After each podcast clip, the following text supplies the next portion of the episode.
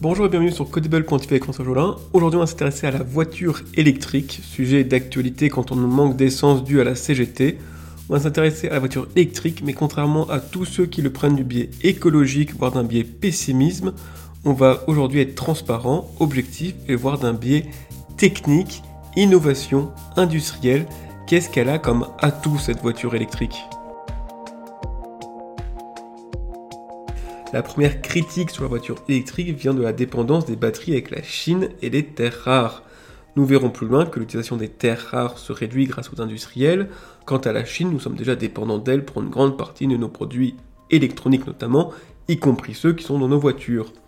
Mais cette critique semble comme oublier la situation actuelle. Nous sommes dépendants au jour le jour d'un carburant que nous ne produisions pas. Si une pénurie a lieu sur l'essence, la France s'arrête de tourner en seulement quelques jours, comme vous pouvez le constater avec les grèves. Avec les batteries, si plus d'une seule batterie arrive en France, cela impacte la production, certes, mais tout le parc continue de rouler. Les inconvénients ne seront qu'au bout de plusieurs mois, voire de plusieurs années. De plus, la France ne produira jamais de pétrole et une voiture à essence ne tournera jamais à autre chose qu'au pétrole nous n'avons aucune chance d'être un jour indépendant avec une voiture à essence, alors que rien n'interdit à la France de produire des batteries, voire des batteries sans terre rare, et nous produisons déjà notre électricité. Nous avons donc beaucoup plus de chances d'être indépendants aussi bien à la conception qu'à la consommation avec une voiture électrique. Le second argument pour la voiture électrique d'un point de vue technologique et industriel, c'est la flexibilité de la consommation du parc de voitures. Et oui, un moteur explosion est une cathédrale technologique qui ne tolère aucune flexibilité.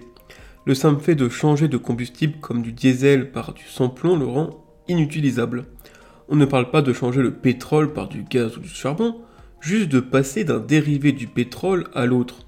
Le fuel, le diesel, l'essence ou le kérosène ne sont pas interchangeables dans les moteurs à explosion. En termes d'innovation, on se retrouve coincé avec un parc impossible à améliorer sans changer toutes les voitures. Avec un parc de voitures électriques, le parc ne consomme que de l'électricité. Or, l'électricité peut venir de plusieurs sources d'énergie comme le solaire, le nucléaire ou le gaz.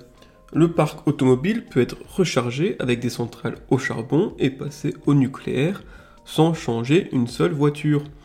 Imaginez par exemple un parc tournant avec des centrales à gaz, on peut augmenter l'efficacité du parc en passant des centrales à gaz classiques à 30% d'efficacité à des centrales à gaz nouvelle génération à cycle combiné qui, elles, ont plus de 60% d'efficacité, et le tout sans changer une seule voiture. En plus de gagner en indépendance sur le consommable de la voiture électrique, nous pouvons répartir ces consommables entre les nombreuses sources d'énergie pour éviter toute pénurie et sécuriser le parc très facilement. Le casse-tête du tout pétrole et de sa soumission est réduit avec la voiture électrique. Néanmoins, il reste le problème de l'autonomie et de la disponibilité des bornes de recharge. Eh bien, il se trouve que ces deux problématiques, les bornes et les batteries, sont en fait des problématiques plutôt minimes qui montrent surtout le pessimisme ambiant car le marché et les industries ont déjà apporté de nombreuses réponses. Commençons par les batteries et commençons par rappeler que sur l'ensemble d'une voiture électrique, son seul frein technologique c'est l'autonomie, c'est-à-dire la batterie. On n'a aucun frein sur les châssis, la gestion de puissance, les moteurs, quoi que ce soit. Non, le seul problème c'est l'autonomie et c'est un blocage léger puisque les batteries actuelles permettent déjà de faire 400 km d'autonomie. Il faut donc, pour attraper l'autonomie de voiture à essence, augmenter les capacités d'un facteur 3. Tout cela est quand même minime. Le siècle dernier, nous avons dompté l'énergie nucléaire, envoyé des hommes sur la Lune, créé des collisionneurs de particules, maillé le monde entier à Internet, mais concevoir une batterie de voiture trois fois plus performante que celle disponible, c'est impossible. Bon. Et eh ben pendant que la société reste morose, des industriels et des scientifiques avancent. Tesla vient de sortir sa batterie sans cobalt, le fabricant GMG commence la fabrication de voitures au graphène, Toyota sort sa première voiture Mirai, une voiture à hydrogène pour la production de masse. Autre problématique, les bornes, et encore une fois, permettez-moi de relativiser, la France qui pourtant ne produit pas une goutte de pétrole, a quand même des stations essence tous les 10 km, à condition que la CGT ne fasse pas des siennes. Pourtant, alors qu'on a notre propre électricité et qu'on a déjà notre propre réseau d'électricité, il serait impossible d'installer des bornes de recharge. Heureusement, le pessimisme ne contamine pas tout le monde. Tesla continue de mailler le territoire de ses bornes, et la Suisse a déjà maillé les siennes, il y a autant de bornes de recharge que de stations essence en Suisse. Il est affolant de voir ce pessimisme actuel. Les voitures électriques paraissent un mur technologique alors que ce n'est qu'une marche. Marche minime que le marché a pris soin de faciliter avec toute une gamme de produits complète. Par exemple, il y a déjà des voitures à essence qui ont réduit leur consommation grâce à l'électrique.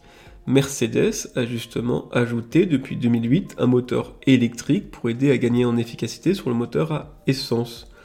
Toyota propose depuis 20 ans des hybrides pour altérer entre une conduite à essence ou électrique, le tout sans se soucier du rechargement électrique. Puis est venu les hybrides rechargeables, comme les fameuses Ioniq de Hyundai, on se retrouve avec littéralement deux voitures en une seule, capables de fonctionner et de se recharger aussi bien à l'essence qu'à l'électrique. Enfin, on peut rappeler le produit de BMW, la i3, il s'agissait d'une voiture électrique avec un petit moteur à essence de secours pour générer l'électricité en cas de manque de bornes électriques. Et enfin, on arrive sur les voitures uniquement électriques comme celles de Tesla ou de Renault. Bref, les entreprises sont activement en train de lever les blocages technologiques, et en attendant, le marché propose une vaste gamme allant du 100% électrique au 100% essence. En conclusion, la voiture électrique est une nette amélioration aux voitures essence. Elle est un vecteur d'émancipation de l'Europe à la soumission du pétrole. Le marché apporte déjà des réponses aux problématiques des batteries et des bornes. Et il propose aussi une vaste gamme de transitions en douceur, chacun à son rythme, chacun avec son budget. Sauf que ni l'État ni les écolos ne font dans la douceur ces temps-ci.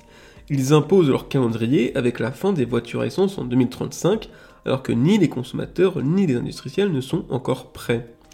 Armés de leur marteau idéologique, ils ne voient dans la voiture qu'un clou à enfoncer, l'égérie des libertés individuelles égoïstes et polluantes à abattre.